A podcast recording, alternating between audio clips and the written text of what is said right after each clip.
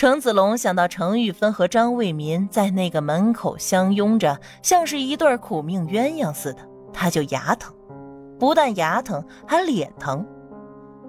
那两个人跟别人的画风全然不一样，别人都在解决问题、讲道理、摆事实，这两个人倒像是全世界都反对他们的苦命鸳鸯。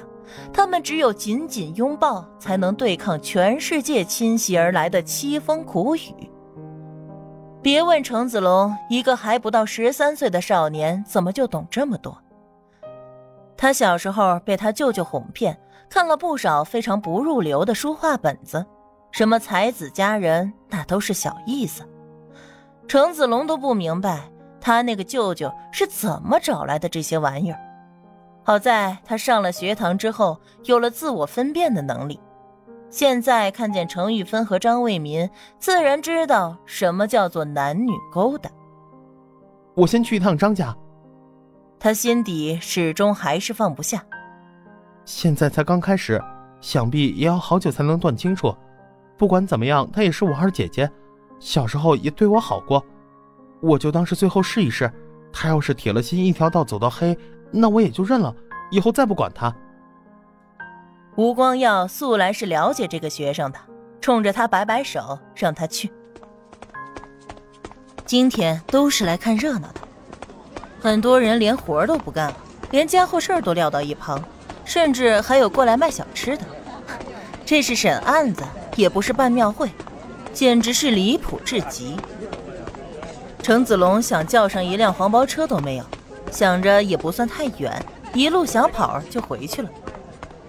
到了张家，他前胸后背已经被汗水打湿，门房倒是在，看了他一眼，知道他是程家的小少爷，也不问就放他进去了。王二姐在哪儿？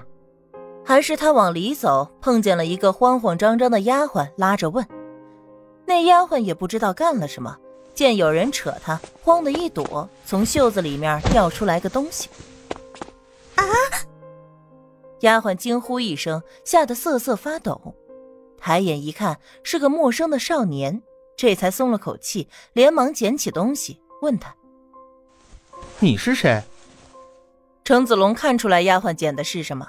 知道这应该是偷的主人家的东西，不过这也不是他的家，他犯不着为别人家操心。看来这张家本来就是乱的，光天化日之下，这丫鬟就敢偷东西，这家中的风气可见一斑。我找我二姐程玉芬，她在哪儿？哦，她呀。丫鬟似笑非笑的往后院指了指，原来是程家少爷。你二姐在后院最大的那间房，就是我们少奶奶原本住的地方。哎呀，看我，你也没来过，想必不知道，我们少奶奶就是你大姐。不过你二姐说她是我们的仙奶奶呢。程少爷，到底是不是这样啊？程子龙羞得面红耳赤，他再老成也才十二岁。他沉下脸，瞎说什么？这些话也是你一个丫鬟能说的。信不信我去告诉张伯父？丫鬟看他发火，也不敢再言语逗弄他，连忙走了。丫鬟一路走到张府西北角的园子里，打开门，看见刚刚被贬到此处的新莲姨娘，连忙禀告：“姨娘，看见了没有？快说。”新莲姨娘已经去掉了原本奢华的装扮，穿着素净的衣裳，头上也只戴了一根银钗。看见了，老爷的确昏迷不醒，不过听丫鬟们闲话说，老爷过一两天就会醒过来，是磕到头了，以后要精心养着，不能生气啊。新莲姨娘抚着胸口，长长的松了口气，那就好，只要老爷还能醒过来，她就有办法。这太太也是狠心，只见老爷一昏迷，就马上发落了他，把他赶到了园子里最偏僻的小屋里来。估摸着是打着老爷慢慢的好了，他又被搓磨老了，不能再受宠的主意吧。不过这新莲姨娘也是个狠人，她心里暗想：既然你不仁，那就休怪我不义。新莲姨娘本来就在思索着怎样可以整出一条路，没想到这计划赶不上变化，老爷好好的突然过了个堂就昏迷不醒了。正房被太太把持着，她根本就进不去，还没说上两句话，太太就命她在这里静心给老爷祈福。那个窝囊废少爷回来，一言不发就钻到后院里去。老子躺在床上不能动了，他倒是好，还有心情在后院里弄小姨子呢，还真是长见识了。好丫头，我都知道了，还好有你在，要不然落到这田地，可叫我靠谁去？新莲姨娘拔下头上的银钗，就往那丫鬟手里塞。姨娘现在身无长物。只剩下这个了，虽然不值钱，但好歹是我的心意。我屋里那些老爷赏的好东西，也不知道还在不在。太太平日里看着慈悲，谁知道？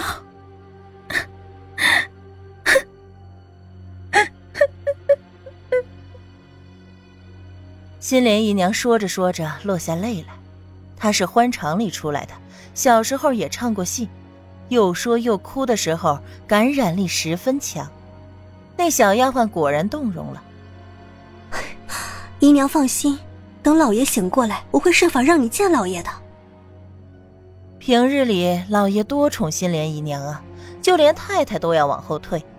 想到心莲姨娘说的，她屋子里的那些好东西，小丫鬟也是见识过的。光是那些首饰都是金光闪闪的，还有金的、玉的珠宝，什么都有。要是他做得好，在新莲姨娘失意落魄的时候结交上，那以后岂不是？唉，我知道你一片好心。新莲姨娘擦了擦眼泪。可是正院被太太守得像铁桶一般，万一捉住了你。不知道要怎么连累你呢？太太最是面甜辛苦的，你跟我还不一样，你是个丫鬟，我这辈子也就这样了，怎么能忍心害了你？奈何新莲姨娘越是这样说，那丫鬟就越是想要试一试。